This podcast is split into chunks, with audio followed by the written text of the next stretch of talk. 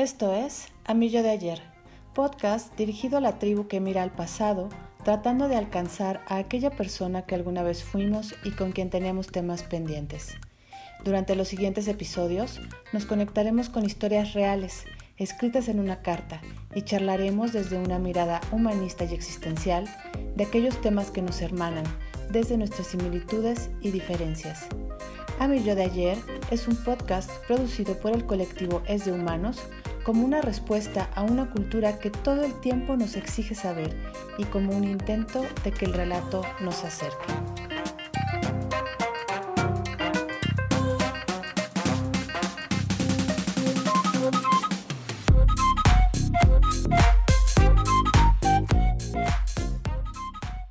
A mi yo de ayer, ¿por dónde empezar? ¿A qué parte de mi ayer tengo que ir? ¿Será el ayer del perdón?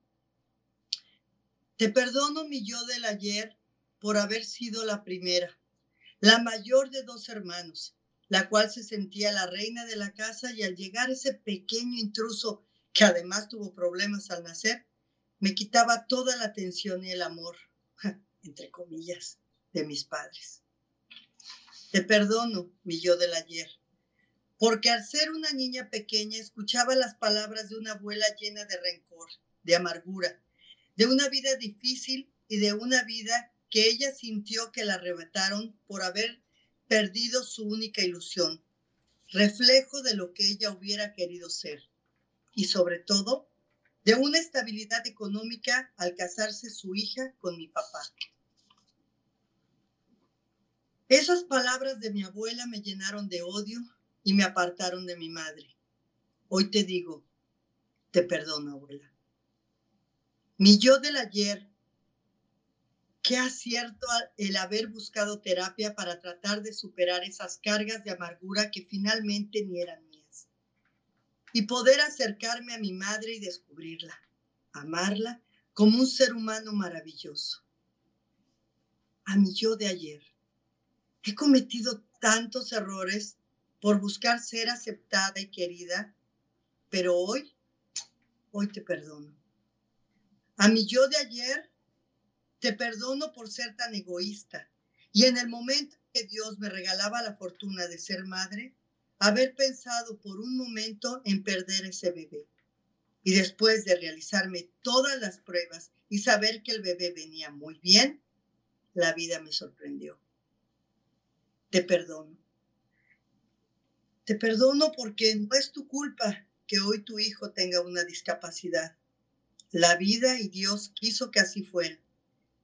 Y después de tantas veces que te preguntaste por qué a mí, hoy te preguntas, ¿para qué a mí? ¿Qué tengo que aprender? A mí yo de ayer, te perdono.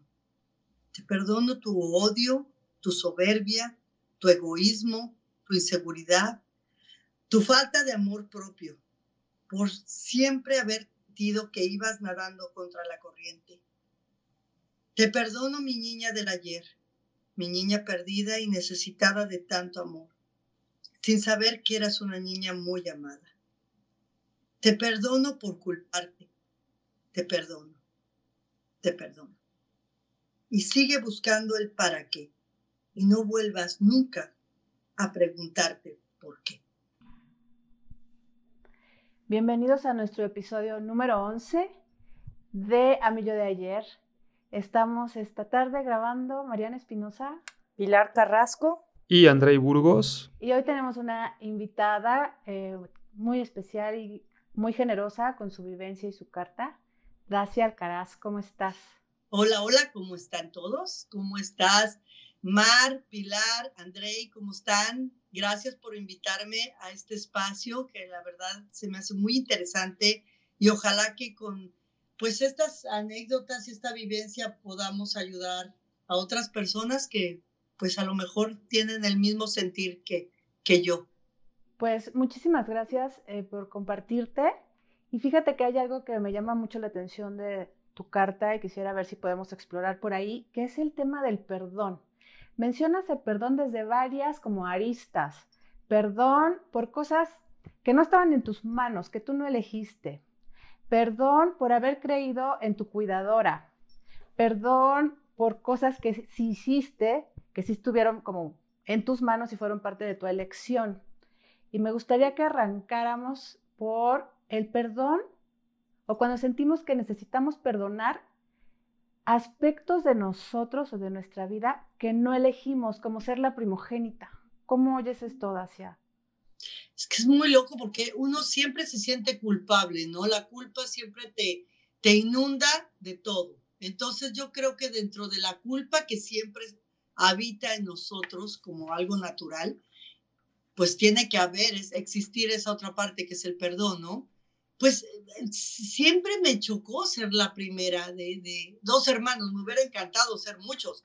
Yo me acuerdo cuando íbamos a casa de, de mis primos, que eran un montón, y me encantaba, me encantaba la mesa llena. Y yo decía, ay, el, el tema, por ejemplo, de, de eh, como siendo primera y con, y con papás un poquito muy abiertos, pero al haber eh, ciertos temas un poco este, cerrados o pudorosos de los cuales no hablaban con sus hijos, en este caso conmigo.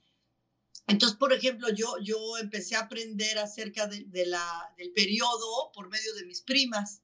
Entonces, eh, cuando te llega el periodo, ya, ya conocía de qué se trataba, pero si no he tenido esas, esas primas, pues no hubiera sabido de qué se trataba. Hubiera sido más fácil si yo hubiera sido la segunda de una familia de cinco, por lo menos, o de cuatro, ¿no?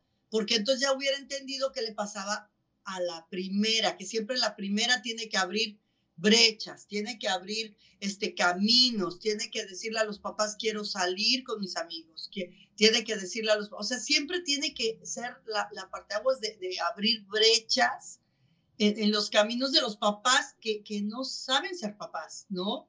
Es su primera experiencia, entonces eh, obviamente el primero es el que le toca confrontar a ese rollo de los papás siendo primeros padres y luchar contra muchos tabús, luchar contra muchas ideologías de los padres. Y, y, pues ahí te toca romper con eso, sean buenas cosas o sean malas, porque los padres tratan de educarte y de, de ayudarte a que no sufras, ayudarte a que, a que no vayas a, a cometer errores, pero pues uno no aprende en, con experiencias ajenas, ¿no? Uno tiene que tropezar. En este caso nos dices, bueno, eh, entiendo que eres tú la mayor y tu hermano pequeño, que sí. dices que nació. No, no, muy pequeño, un año, dos meses nada más, o sea, realmente no es tan pequeño, pero como nació, mi mamá es RH negativo en sangre y mi papá era positivo. Entonces, en, normalmente cuando existe esa combinación de, de sangres o de genética, el primer hijo no tiene problemas, pero el segundo hace un cortocircuito terrible. Entonces, en mi hermano fue el caso. Hizo un cortocircuito horrible, nació con la bilirrubina altísima, este, le tuvieron que hacer transfusión de sangre. Entonces, el médico, que era este, un familiar nuestro, de parte este, de mi papá, dijo, no, Luis, no, ahora sí que con los grados de bilirrubina que le subieron a tu hijo, pues al cerebro no sabemos si va a ser sordo, mudo, ciego o va a quedar con una discapacidad mental, ¿no? Entonces, ¿y eso cómo lo sabemos? No, pues hasta que cumpla cierta edad van a saber si tiene alguna de estas discapacidades. Al poco tiempo se lo llevan a la casa y le da este, laringotraqueobronquitis, o sea, fue un niño súper delicado. Entonces, otra vez al hospital. Entonces, en ese inter de saber si mi hermano iba a tener alguna discapacidad más lo de la laringotraqueobronquitis, salió de ese problema de bronquios. Ahora llegó a la casa. Yo todo ese tiempo viví con mi abuela. Entonces, este, porque pues obviamente estaban entre el hospital, la casa y todo eso. Llega mi hermano ya bien a la casa pero pues yo era la princesa, ¿no? Un año de mi vida, un año, dos meses, en lo que duró el embarazo de mi mamá, este, pues yo era la reina de la casa, la primogénica, y era una berrinchuda consentida terrible, nefasta. Entonces llega un ser el cual toda la atención está en él.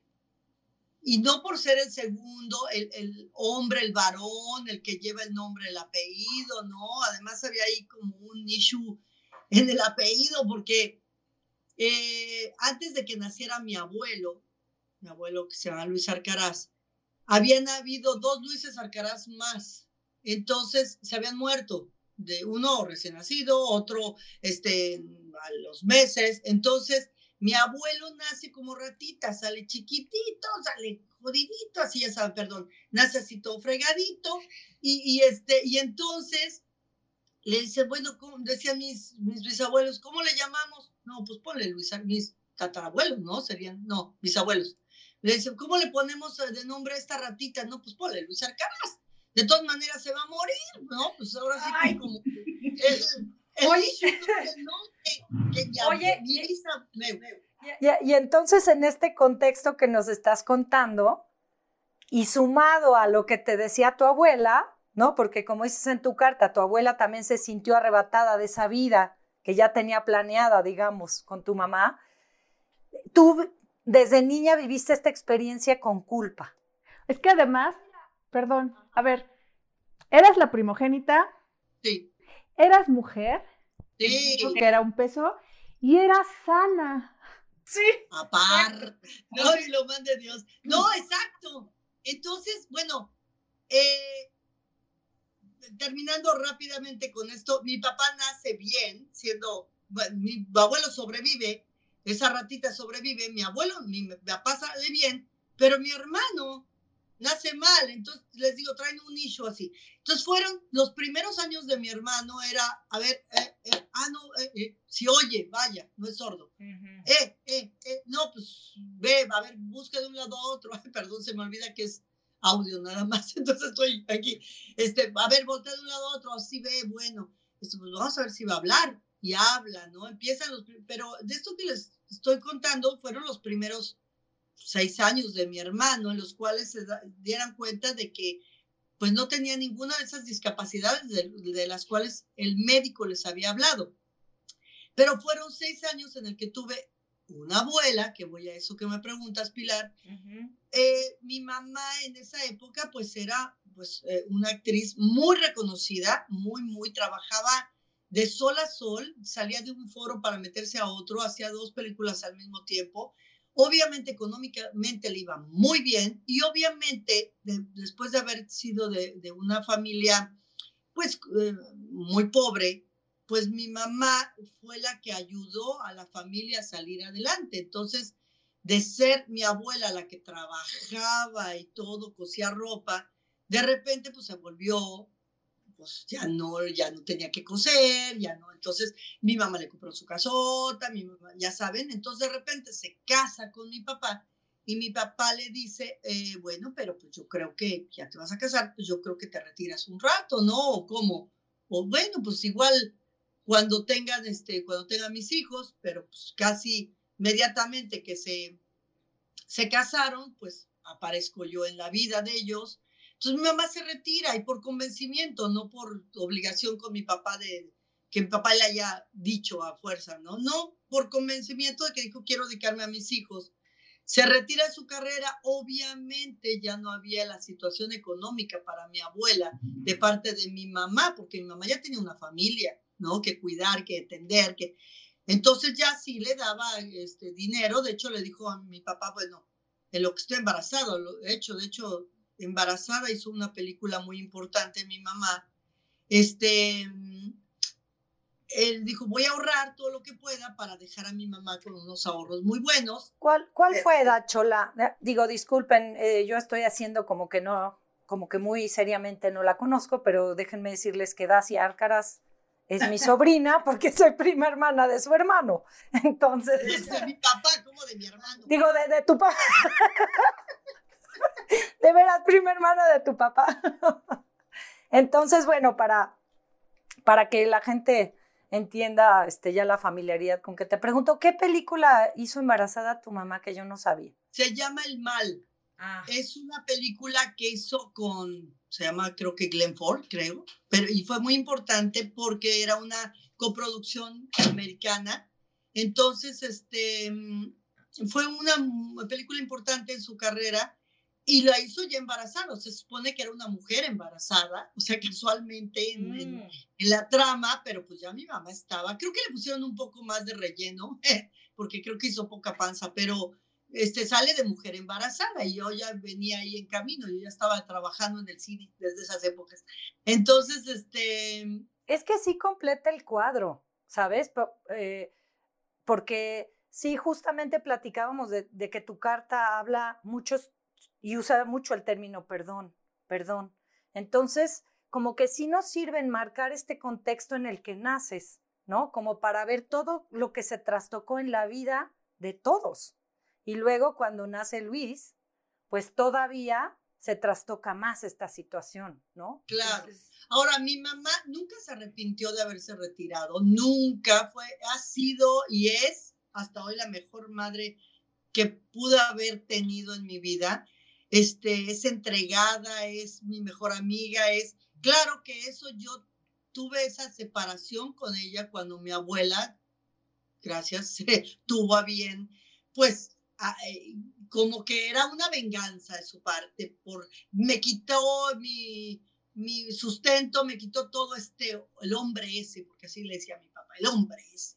Entonces, este, yo creo, inconscientemente, tampoco le echo la culpa a mi abuela, son personalidades y ya traía un rollo así como medio, una carga muy cañona y pues todo lo, lo desbordó con, conmigo, ¿no? Toda su, sin darse cuenta que estaba pues envenenando la cabeza de una niña. Tenía yo dos años, apenas entendía lo que me decía. Y fueron seis años de un proceso de mi abuela de, pues de, de, de, desahogarse de todo lo que ella sentía acerca de ese cambio de vida que tuvo conmigo. Entonces, pues no, no me hizo mucho bien, ¿verdad? Pero este, fíjense que inclusive el perdón cabría, fíjense qué absurdo, porque mi mamá, al tener a su primer hijo, que fui yo, fue la mujer más feliz del mundo. Y eso me lo dice y, sé que así fue. Pero a la vez, el haber, haberme tenido tan rápido en ese periodo que se casan y ya después ya llego yo muy rápido, este, pues fue la parte donde ella tiene que dejar su carrera. No fue mi culpa, no fue mi culpa. No, hay, hay, algo bien interesante aquí. En, en un live hablábamos en, uh, con, en relación al Día del Niño, que cuando nacemos somos arrojados a un mundo que tiene una configuración. Pero algo que no tocamos en este live y tú me dejas verlo con tu experiencia, Dacia, es que cuando nacemos hay un mundo configurado, pero nuestra presencia lo desconfigura. Y entonces alrededor todo el mundo intenta acomodarse como puede con las herramientas que tiene. Tu abuela desde su frustración, tu mamá pues desde su primera hija que no sabía cómo hacerle, tu papá también tendrá su parte. Y eh, hay un doctor que me gusta mucho que sigo en YouTube que se llama Gabor Mate, que dice, podemos culpar a los padres, pero si revisamos la historia de los padres, tendríamos que revisar la de los abuelos porque fueron son sus propios padres, ¿no? Y entonces haríamos una cadenita de culpas, porque fue culpa, porque fue culpa, porque fue culpa interminable, porque tu abuela tenía sus buenos motivos para estar enojada, ¿no? Exacto. Y hay algo que me está pasando ahorita, este, que, que dices, y no fue mi culpa. ¿Cómo fue ese proceso para ti de perdonarte, de darte cuenta que fuiste arrojada a ese mundo que ya estaba establecido? Eh, y cómo, platícame, me gustaría que me platicaras un poquito de cómo fue el proceso de ese perdón al que llegaste. Fíjate que hoy, ahorita, ahorita que estoy con ustedes, este, eh, lo estoy como medio analizando el rollo de que no fue mi culpa, yo llegué, como ustedes dicen aquí de Surprise, este, a la vida de ellos, de, de mi papá y de mi mamá, a los cuales les cambié la vida y no fue mi culpa venir, ¿verdad? Pero sí le cambié la vida a los dos. Y eso, en lo que decías, Mar, pues ya cuando creces dices, ay, caray, no, pero sí no fue mi culpa, ustedes, ¿para qué andan ahí jugando, ahí jugueteando? A la casita. Bueno, ¿cómo llegar, perdón, André? Este, me costó tres años de terapia, André, y creo que la dejé muy, muy pronto. Me costó tres años de terapia entender muchas cosas de, lo que me decía mi abuela y en un punto de mi terapia que fue quizá te digo el punto de que la dejé porque yo ya decía, ya, yo creo que ya no necesito terapia. Em, cuando por fin pude llegar con mi mamá y decirle, puedo hablar contigo y poder hablar con ella, pero así de, guau, expresarle todo lo que sentía y, y ella también me decía, es que yo no entendía por qué mi hija no me quería y por qué mi hija no me quería abrazar o por qué mi hija este, prefería, buscaba como la imagen materna en otras personas y no me, me buscaba a mí, ¿no? Llegaba mi tía no sé qué y yo me iba con ella o estábamos en algún lugar y yo prefería estar con otras personas. Eh, le dije, pues es que pasa todo eso. Ella ya lo sabía un poco, porque pues tampoco los papás no son tontos y se dan cuenta, ¿no? Pero pues era su mamá la que estaba en este mood, estaba en medio, ¿no? Entonces, siempre hubo un rollo ahí entre mi papá y mi abuela. Y curiosamente, fíjense lo que es las ironías de la vida. Mi abuela, sus últimos años, este, vivió con nosotros. Y cuando mi papá enferma, porque mi papá tuvo cáncer, la más preocupada era mi abuela. No sabes cómo lo quería, lo, lo quería muchísimo.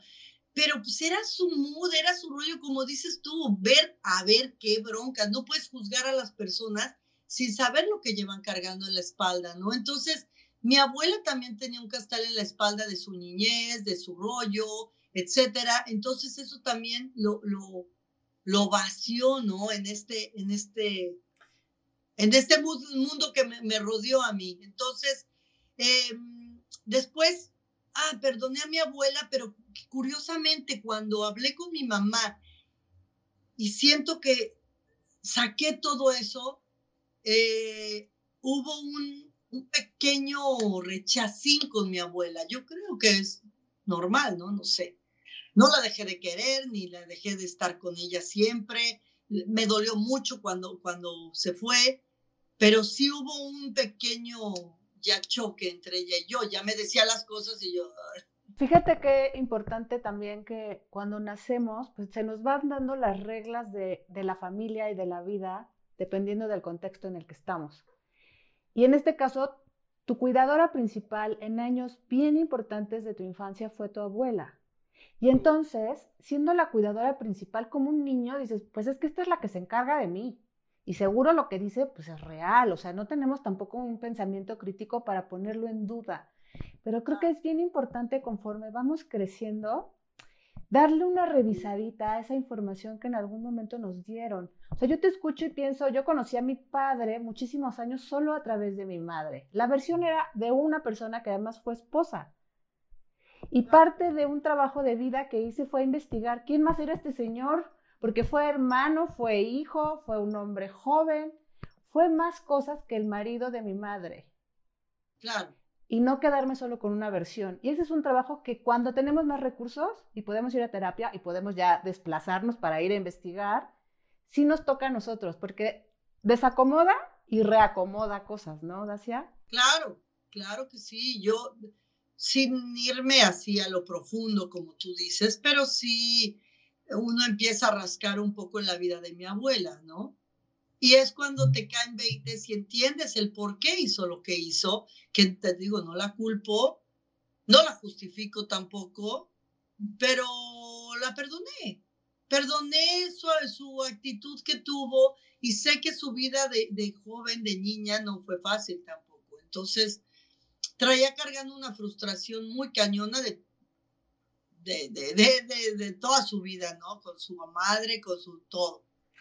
Y, y, la vida se encargó también de enseñarme, de enseñarme cosas, chicos, porque aunque yo fui terapia, aunque lo platiqué con mi mamá, de repente había actitudes de mi mamá hacia con mi hermano que me causaban como, ah, como, claro, prefiere a mi hermano que a mí, ¿no? Y absurdamente, porque yo ya había superado eso en terapia, pero eso es algo como que te queda muy profundo, ¿no? Pero de repente, yo sé que me estoy brincando a lo mejor toda un, una escaleta que traen ustedes, pero creo que viene al caso. La vida me hace eh, chocar con pared en el aspecto en que tengo un hijo con una discapacidad. Hoy por hoy, el, la entrega que yo tengo con mi hijo, que tenemos mi marido y yo, ahora entiendo la entrega que tenían mis papás con mi hermano.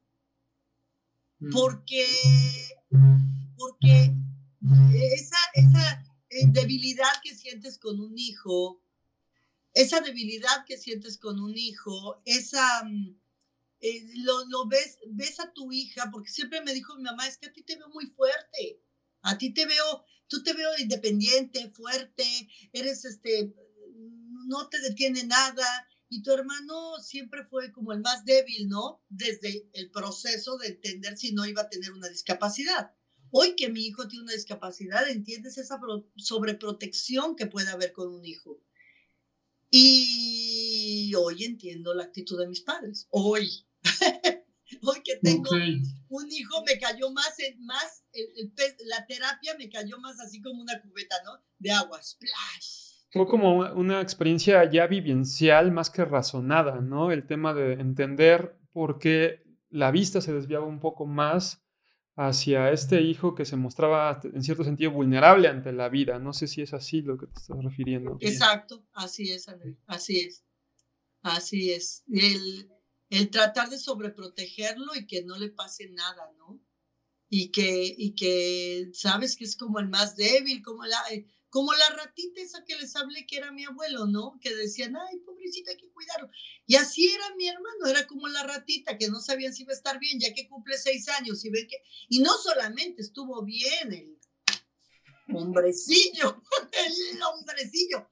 El hombre, mi hermano, eh, sí tenemos diferente carácter totalmente, somos, curiosamente, tenemos la misma educación y todo, pero somos muy opuestos en carácter y en todo. Pero el hombre es brillante, o sea, brillante. Eh, los dos nos dedicamos a esto del medio artístico y íbamos a una audición. Yo me pasaba todo el día en clases de baile, todo el día. De veras, desde las nueve salía a las seis de la tarde molida con clases y clases y clases y clases. Y mi hermano llegaba a las audiciones y bailaba divino sin haber tomado una sola clase.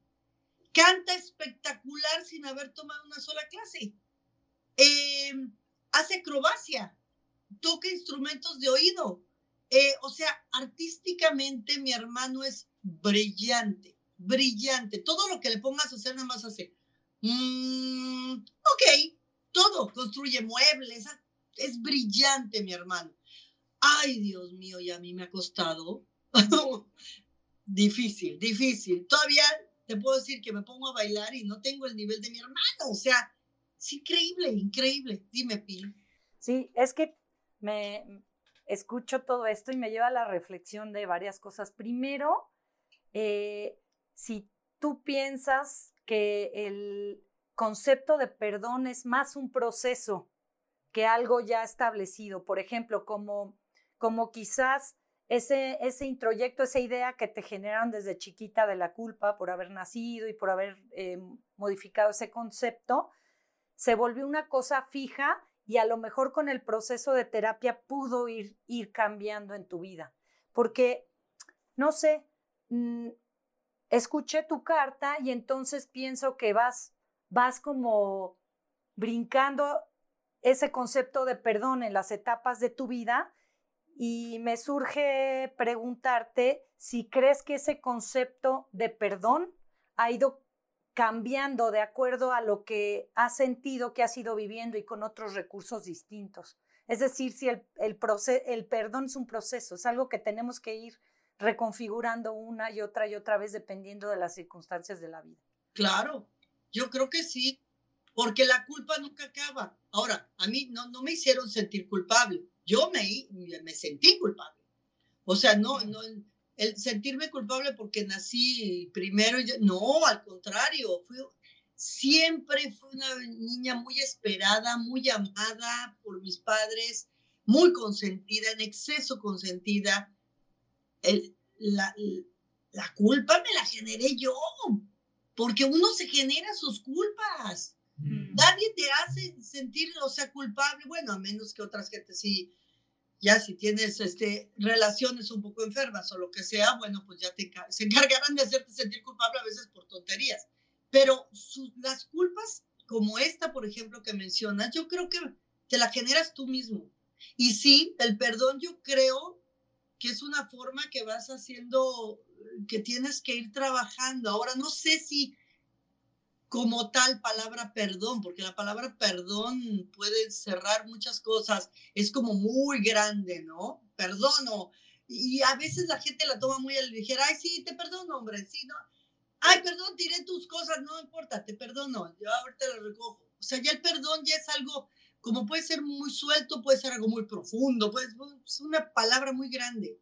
Te muchas cosas, ¿no? Justo tu carta donde aparece varias veces la palabra perdón, me llevó a reflexionar mucho eh, el significado del perdón, mi significado de perdón y de culpa. Y hace rato platicaba con Andrei de la culpa, porque también a veces hay la, la sensación de quiero perdonarme algo que hice y que no fue lo mejor para mí. Y ahí yo digo, es que gracias a que siento culpa, es que puedo pararme ante esta incomodidad de decir, ¿qué pasó aquí? ¿Qué fue lo que hice? ¿Qué implicaciones tuvieron mis actos o mis omisiones? No sé. Pero desde un lugar de revisión, de reflexión y de conciencia, no en el automático, como dices, de perdón y tengo culpa, sino qué de lo que hice me está generando este malestar al que yo nombro culpa. ¿A qué me invita la culpa? Porque ubico momentos de mi vida en que hice cosas que pudieron haber salido fatales y donde estuve a punto de caer en un precipicio y digo, qué bueno que tuve culpa porque eso me detuvo. Claro. Eso me hizo virar en la vida, ¿no? Y algo y es algo que valoro mucho de tu carta que a mí me deja exploremos qué es el perdón y qué es la culpa.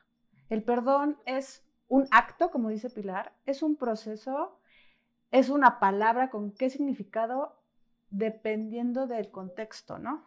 Claro, yo creo que la culpa es un foco rojo en la vida que te hace frenarte ante actitudes o ante cosas que, que yo hablo de acciones en las que tú estás hablando que te pudieron eh, hacer que cayeras a algo que no, no hubiera sido lo mejor para ti en la vida, ¿no? Esos son focos rojos. Hay culpas que uno genera cuando todavía ni sabes qué es la culpa. O sea, todavía eres chiquito y ya te sientes culpable y no sabes qué es la culpa. Simplemente es un sentimiento de malestar que no sabes qué es lo que está pasando dentro de ti y que volvemos al mismo. Te hace frenarte o te hace sentir mal. A mí el sentido de culpa o el sentido, este sentido me hizo, me hizo tener un... Em, eh, no ser segura de mí misma, este, buscar siempre la aceptación de las personas, este, una inseguridad, como te menciono, terrible. Eh, no sé, o sea, es, es, como un todo, ¿no? Y eso te lleva a cometer a veces errores en tu vida, pero la culpa sí, vuelvo a, a lo que dije en un principio, yo creo que es un foco rojo. Ahora, ya de ahí cabe esa culpa buscar el perdón, buscarte decir, a ver, a ver, me sentí culpable por esto porque sí la regué, sí la regué, hice esto que no debí de haber hecho, en ese momento me valió gorro y lo hice hasta que de repente el foco rojo empezó a sonar y dije, a ver, ¿qué pasa aquí? Ya lo hice, estuvo mal, ahora sabes qué, ni modo, a lo mejor lo que hiciste afectó a otras personas, ni modo que, eh, perdón, no espero que me perdonen porque a lo mejor afecté a otras gentes, quizá con una actitud mala, pero primero yo creo que está en perdonarte tú, chin, tuviste esta reacción, tuviste esta acción, la cual no era la correcta, este, o dijiste esto que no era lo correcto y heriste a otras personas, bueno, a ver, perdónate a ti y ya de ahí vamos a, a tratar de no, no cometer los mismos errores o tratar de que la gente no se sienta tan mal de lo que le hiciste sentir, no sé, ¿no? Ay, Dios mío, qué silencio de los tres terapeutas. No, es que te, estoy escuchando y ya tenía mis preguntas listas, pero ya me llevaste a otra. Y bueno, así es esto. así es esto. Me, hicieron temblar, muchachos. Qué bonito. no, pero fíjate que... ¿Qué dije mal? no, no, no, nada, nada.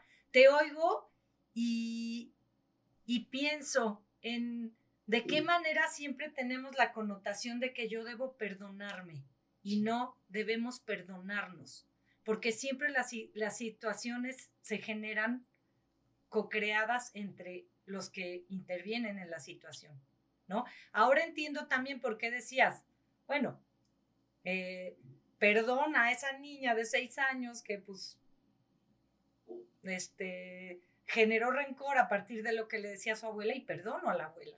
¿no? Porque es una situación que se crea entre dos. Entonces, estoy de acuerdo con lo que dices de, sí, hay que voltear a vernos cuando tengamos cierta culpa como foco rojo para perdonar, para perdonarse, para perdonarte tú, pero pues también tomando en cuenta que hay un entorno que genera esa necesidad de que tú te perdones. Claro, pero si no te perdonas a ti mismo, ¿cómo piensas que, cómo quieres perdonar a otros o que la gente te perdone si no te perdones a ti mismo. Sigues generando esa bola de nieve adentro de ti que no te deja en paz. Entonces, ay, sí, voy a perdonar a, mi abuela, pero si no tengo paz en mi corazón, si no estoy en paz yo primero, ¿cómo voy a generar ese perdón hacia ella? Creo que esa es la parte bien interesante de desdoblar las palabras y encontrar cómo las significamos cada quien. Porque cuando yo te escuchaba pensaba, perdonar es reconciliarse, perdonar es arrepentirse, perdonar es una obligación moral o un sentido ético, perdonar es estar en paz o en calma, perdonar es no justificar, o sea, es tan amplio el abanico que se puede desplegar con la palabra perdón, que también me cuestiono el ¿Y qué tengo que perdonarme yo? Porque cuando pienso en reconciliación, reconciliarme con algo que hice desde la ignorancia, la inconsciencia, el impulso, ¿entra el perdón o ya no es necesario? O tengo que meter la palabra perdón, me perdono por, o me reconcilio con aquella que fui y que no supo hacerlo distinto, ¿no? Y aquí, eh, porque como sabes, este es un podcast que queremos que le pueda orientar a la gente que de pronto no ha tomado terapia o que tiene algunos temas que no sabe cómo atender. Yo invitaría mucho a explorar nuestros significados y nuestros contextos. ¿Desde dónde digo que perdono o que tengo que perdonar o que quiero perdonar? Porque puede ser una gran carga en México, que es un país muy católico, que se nos mete mucho la culpa culturalmente y la obligación moral de perdonar. ¿Aplica o no aplica? ¿Estoy listo o lista o no? ¿Quiero? ¿Me hace bien? Sí quisiera sembrar como estas preguntitas para que nos cuestionemos. Y de pronto habrá temas con los que estamos ya muy en paz y está muy elaborado y decimos, sí aplica perdón o no aplica. No sé cómo oyen ustedes eso. Me, me, me gusta esa parte que mencionas porque de repente es como si esta parte de enojo hacia la otra persona, a perdonar, y lo entrecomillo, también de repente nos sirviera como una protección también, de no volver a ser lastimados en cierto sentido. No sé si, me explica. Entonces, vale también validar nuestro, nuestro enojo hacia el entorno de repente, ¿no? Porque así como fuimos arrojados, también pudimos ser atacados sin siquiera saberlo, ¿no? Entonces nos sirve como en cierto sentido de protección. No sé cómo lo escuches. Sí, sí, sí, es, eh, es poner una barrera para que no te vuelvan a lastimar y más si eso aparte te dolió muchísimo. Pero yo creo que bueno, te lastimaron. Hay que asimilar en qué parte te lastimaron, en qué parte estás este, eh, vulnerable, sí, para no volver a tener ese, ese, ese sentimiento que no es padre. Pero lo que les decía es que Sí, como dice Mar, la palabra perdón es, como les dije, la es muy grande, es muy amplia, encierra muchas cosas. Pero primero, si no estás en paz tú, o sea, si yo no estuviera en paz, todavía después de mi terapia, tuve la clásica reacción de, de un, un tope con mi abuela. Eh, en contra, todo lo que me decía, soy ahí un, ¿verdad? Sí, sí, boom, boom. Creo que es el micro de André. Ay, André. ¿No? Ah, bueno, si oyes eso, tómelo como boom, boom, boom, boom. este, eh, yo todavía, yo creo que es una reacción normal que cuando asimilas las cosas, entonces agarras como rechazo hacia la, la, parte que te hizo sentir mal, ¿no? Yo creo que es la primera fase de asimilarlo, de limpieza.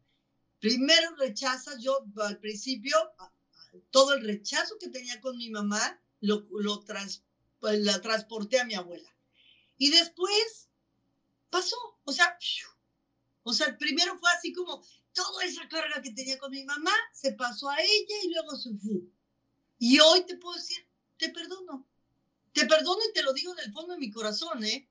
Lo digo en paz, porque muchas veces dice la palabra, decirte perdono es muy fácil decirla. ¿Cambia algo en las sensaciones corporales, este sentir paz y decir sí te perdono, a este trasladar el enojo? O sea, ¿cambia algo en el cuerpo, en tu sentir?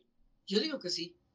Yo digo que sí totalmente. O sea, sí siento, sí se siente diferente si se siente uno diferente, te sientes tranquilo. Como hay cosas que a lo mejor dices, quisiera perdonar esta parte de mi vida que todavía tengo que trabajar. ¿Por qué? Porque creo que todavía no la he asimilado, todavía no, no siento en mi corazón que está en paz. Entonces tengo que seguir trabajando esta parte antes de decir, perdono esta parte de mi vida, antes de decir esta palabra, tengo que sentirla de adentro. Yo tengo dos preguntas nada más que perdón, no me las quiero quedar en el tintero porque me parecen importantes. Primero, después de este conmovedor relato en donde tú nos hablas de tu experiencia personal, de crear tu propio significado de perdón y ese filtro que has, eh, pues, que has establecido como paz interior para poder enfrentarte a nuevas situaciones de vida, que eso entiendo como concepto de perdón. Después de que nos hablas esto de manera bien conmovedora, Nachola, eh, si, si hubiera alguien que sintiera esa necesidad de perdonarse, ¿qué le dirías a ese alguien que tiene esa necesidad? Que realmente buscara primero la raíz de lo que está, del, del por qué se sintió así, de esa pequeña culpa que siente o de esa pequeña necesidad de perdón. Y ya buscando la raíz del problema, la raíz de, lo que le ocasionó ese sentimiento, lo trabaje, entienda que a veces no es tu culpa, no es tu culpa lo que pasó, o que entienda que sí, te equivocaste, la regaste, que eres un ser humano, entonces procura no volver a hacerlo y trata de, buscar esa paz, porque sí se siente de veras, sí se siente. Eh, yo tratando de ser un poco imparcial en todo esto, pero yo, yo me acerqué mucho a Dios, me volví cristiana. Eso me dio un paso a ayudarme a, a, entender también un poco el, el significado de, de, un, del perdón, ¿no? Pero mucha gente lo busca en otros lados, ¿no? O sea, lo busca en, en, en, hablar con una terapia, que para mí las terapias son mágicas, de veras te hacen entender desde el otro lado de la barrera de dónde estás sintiendo esa angustia, porque cuántas veces no esta angustia te puede llevar a un suicidio o acabar siendo un homeless en la calle, alcohólico, terrible, ¿no? Entonces, yo creo que sí es necesario para todos, todos. Yo creo que no hay una persona que no cargue un costal en la espalda de algo de algo en tu niñez, en tu adolescencia, en, en algo. Entonces yo creo que es muy sano, es, es, como sanar, así como dicen, ay, voy a hacer ejercicio, ay, voy a comer más saludable, ay, voy a tomar más agua, así. También sana tu adentro, sana tu adentro, tu espíritu. Y por último, perdón, Dachola, que te corte, pero es que ya el podcast pues ya tiene que casi terminar. Pero una última. Escucho mucho, con mucha frecuencia, esta frase que usas al final de tu carta de em, no tiene caso preguntarse por qué, sino para qué. Y yo traté de desmenuzarla porque la he escuchado mucho y, me surge mucho la curiosidad de qué, qué se quiere decir con eso. Y entonces pensé, y a ver si te hace eco esto, no, que tú nos expliques esto para ti, qué significa. Si el por qué tiene que ver con las razones, o sea, es decir, con lo que hablábamos eh, de, esa situación de ser arrojada en el mundo, un mundo que ya está dado, es decir, un destino que contingentemente me toca. Y el para qué tendría que ver como revelarse ese destino, viendo cómo le puedo responder a la situación, viendo qué puedo hacer con ella. ¿Es, ¿Es así para ti o qué entiendes tú por esta frase de en lugar de preguntarse por qué, para qué? Yo creo, yo te hablo dentro de, de, de mi punto de vista, pero yo creo que todo el mundo, por como de repente te encuentras a todo, toda la gente que siempre te preguntas, ¿por qué yo? ¿Por qué a mí? ¿Por qué a mí me pasó esto que, mm, si no, no, no iba yo en ese camino, ¿por qué me pasó a mí? ¿Por qué choqué? Este, si, si yo no iba a venir aquí, ¿por qué me pasó a mí si no tengo dinero? ¿Por qué? ¿Por qué a mí me, me si yo he sido gente sana toda mi vida, no he tenido ningún problema de, de eh, adicciones, ¿por qué tengo un, un niño con una discapacidad? Si yo me cuidé perfecto en el embarazo, ¿por qué yo? ¿Por qué a mí me tocó vivir esto? Eso solo te provoca más culpas. El por qué, por qué yo, por qué a mí, por qué a mí me pasa todo esto. Eso te provoca más culpas, más amargura, más, este, más incomodidad en tu vida, el estarte siempre cuestionando y preguntarte por qué, por qué yo, por qué yo si soy tan buena. No, no ese es el punto. Más bien hay que preguntarse para qué. El día, y no fue al principio, siempre el poder llegar a la palabra para qué me, me costó mucho trabajo, mucho. ¿Para qué a mí? Ok, ¿para qué? Para entender una parte de mi vida que tenía yo todavía fracturada, como era la relación con mi mamá y que no entendí ese apego con mi hermano. ¿Para qué? Porque a lo mejor yo era muy egoísta y a lo mejor yo, yo tenía ciertos problemas que tenía que resolver de mi persona. Entonces, esto que estoy viviendo hoy me está ayudando para crecer como ser humano y para limar todas esas cosas que tenía en mi personalidad y valorar más lo que realmente es importante, lo que vale y no las cosas materiales. Yo quiero agregar algo a la pregunta ¿para qué? Porque para, para mí el significado que le doy es justo qué sentido le doy a esto que me está ocurriendo. Pero creo que a veces tardamos en encontrarle sentido y significado a lo que nos ocurre. Quisiera poner otras preguntas.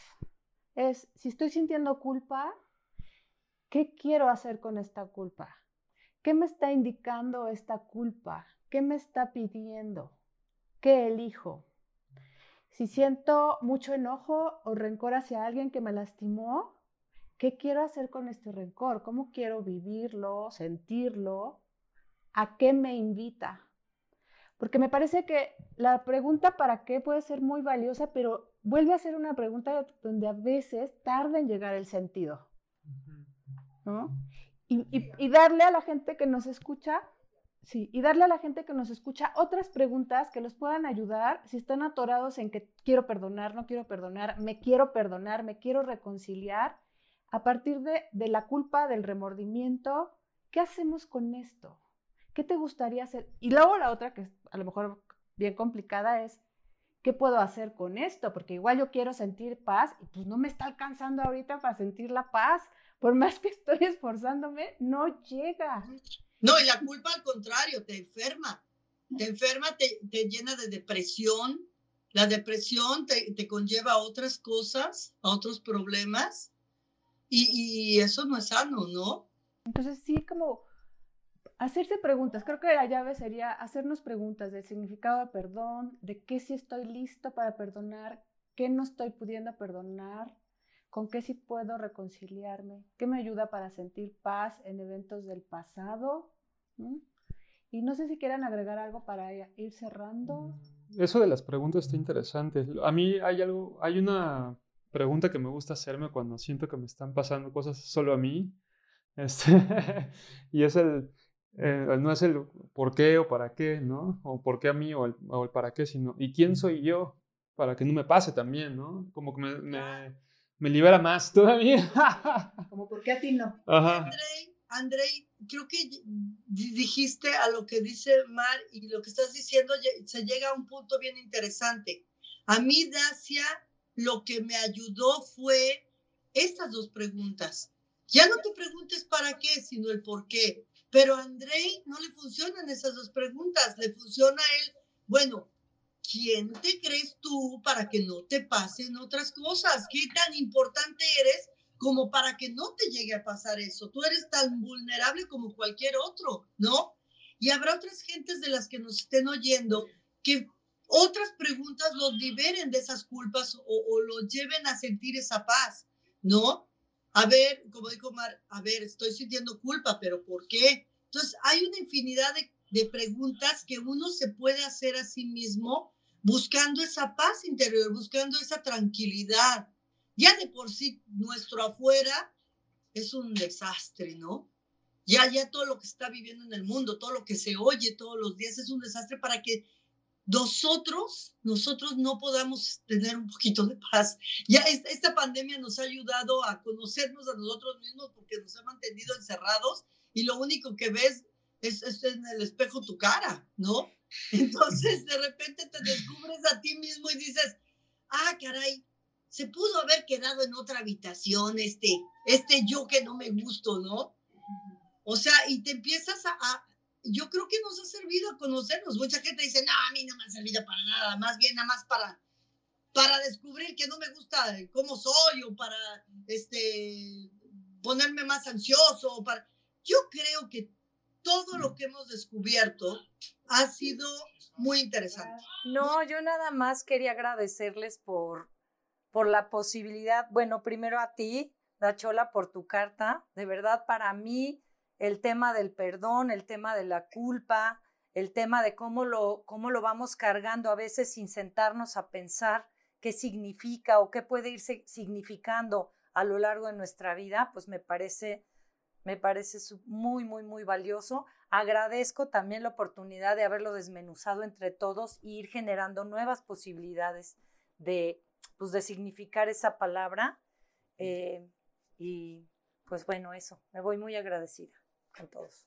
Gracias a ustedes. Si me permiten agregar esto de despedida, quiero agradecer a toda la gente que, que, que, nos ve, bueno, que nos ve, no, que nos escucha más bien, toda la gente que tengo la costumbre que me vean, que, que nos escucha, gracias. Espero que esta carta, este, pues, este pedacito de, mi corazón que he abierto hoy le haya servido a gente la cual está pasando por algo similar a lo que yo pasé o que está pasando por algo pues un poco eh, paralelo a lo que yo, yo pasé o paso. Y este, ojalá les sirva en manera de reflexión, que encuentren sus propias preguntas, como bien lo dijo Andrei y lo dijo Mar, busquen sus, buenas, sus propias preguntas para encontrar esa paz que es muy necesaria. Y gracias a ustedes tres, porque pues este, este momento, aunque sí es muy difícil este, estar de, de, de, mamá, Zoom y todo eso, es un poco difícil para mí, como verán, de repente mi hijo interviene y, y trae una mamitis tremenda en esta adolescencia que trae, ¿verdad? Y la adolescencia es muy difícil. Pero les agradezco, les agradezco su paciencia, les agradezco esta, este, este espacio para, para poder, siempre me ha gustado ayudar a las personas y ojalá realmente llegue a, a ayudar a muchas personas. Cuéntanos un poquito de, de, tus proyectos, rápidamente. Sí, eso les iba a decir, les ah. mando un beso a todos y los espero en YouTube. En YouTube tengo un programa, e, este, este programa hablando, de, ya, ya sea lo que se dedique ustedes, es terapéutico, ¿verdad, chicos? Porque cuando empecé a arañar las paredes en esta pandemia, una gran amiga que es mi PR, Karen Pechina, me dijo, es que empieza algo, un proyecto propio.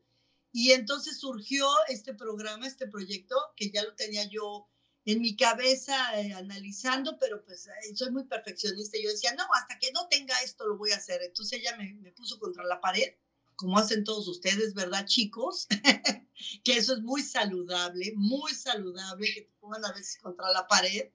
Y este, y me hizo eh, empezar este proyecto que se llama Sin Secretos con Dacia. Ahora estoy en YouTube, empecé en Facebook, ahora estoy en YouTube para que la gente que nos ve eh, me busquen ahí en YouTube como Sin Secretos con Dacia, así.